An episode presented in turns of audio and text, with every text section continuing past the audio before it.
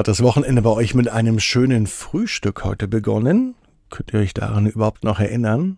Juli, die heutige Titelheldin, wünscht sich auch ein richtig schönes Frühstück. Ab ins Bett, ab ins Bett, ab ins Bett, ab ins Bett.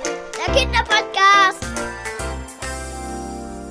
Hier ist euer Lieblingspodcast. Hier ist Ab ins Bett mit der 739. Gute Nacht Geschichte. Es ist Samstagabend.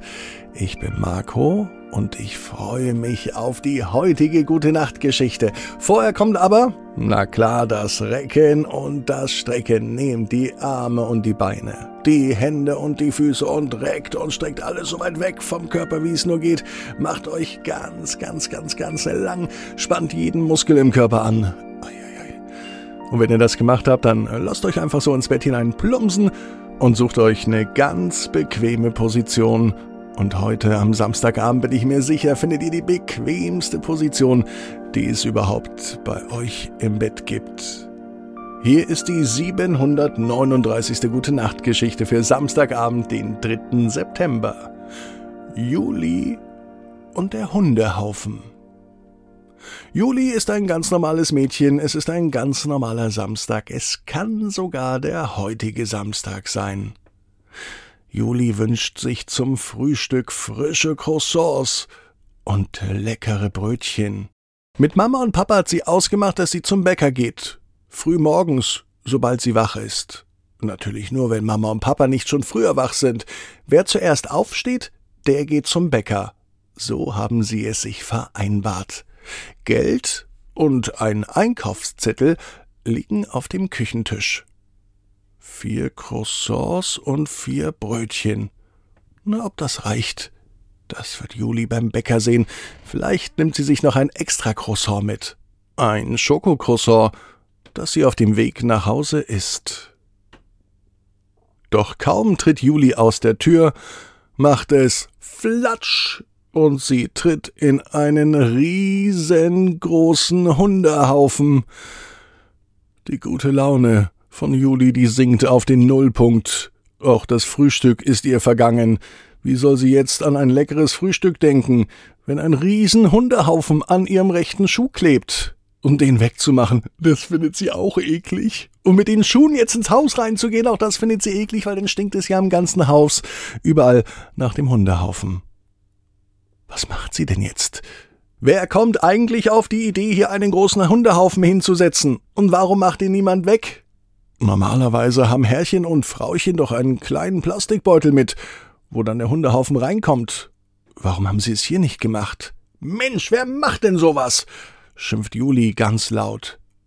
Auf einmal hört sie ein leises Bellen und Winseln. Entschuldigung, ich war das sagt eine Hündin zu ihr. Juli erkennt sofort, dass das eine Hündin war, denn sie war nicht alleine. Hinter ihr waren zwei kleine, süße Welpen mit einem schwarz-weißen Gesicht, flauschigen Fell und großen Kulleraugen. Wer bist du denn? fragt Juli zu der Hundemama. Ich bin Theresa, sagt die Hundemama und wir finden unser Zuhause nicht mehr. Ich habe meine Welpen bekommen. Und nun wollen wir nach Hause gehen. Aber ich weiß nicht mehr, in welcher Straße ich lebe. Und die Hundewelpen und ich, wir sind hier etwas alleine. Aber nicht mehr lang, sagt Juli. Ihr könnt bei uns bleiben, so lange, bis wir dein Herrchen und dein Frauchen gefunden haben, meint Juli. Das gefällt nicht nur der Hundemama, sondern auch den Hundewelpen.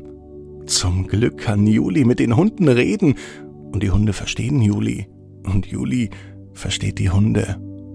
Eben gerade hatte Juli noch ganz schlechte Laune wegen dem Hundehaufen, aber jetzt kann sie der Hundemama gar nicht mehr böse sein. Wie soll denn ein Hund sein eigenes Geschäft wegräumen und das in eine Plastiktüte rein? Das ist ja nun sowieso schon erledigt, denn der Hundehaufen hängt ja am Schuh von Juli. Und den macht sie später sauber. Der Schuh bleibt draußen stehen. Die Hunde, die kommen aber mit rein. Zumindest besteht ja keine Gefahr mehr, dass jemand einen Haufen macht. Das haben sie ja gerade schon draußen vor der Tür. Juli freut sich nun doch auf diesen Samstag. Sie hat zwar keine Brötchen und keine Croissants gekauft, aber dafür richtig knuddlige Hunde mitgebracht. Und darüber freuen sich Mama und Papa auch. Bestimmt. Juli weiß, genau wie du.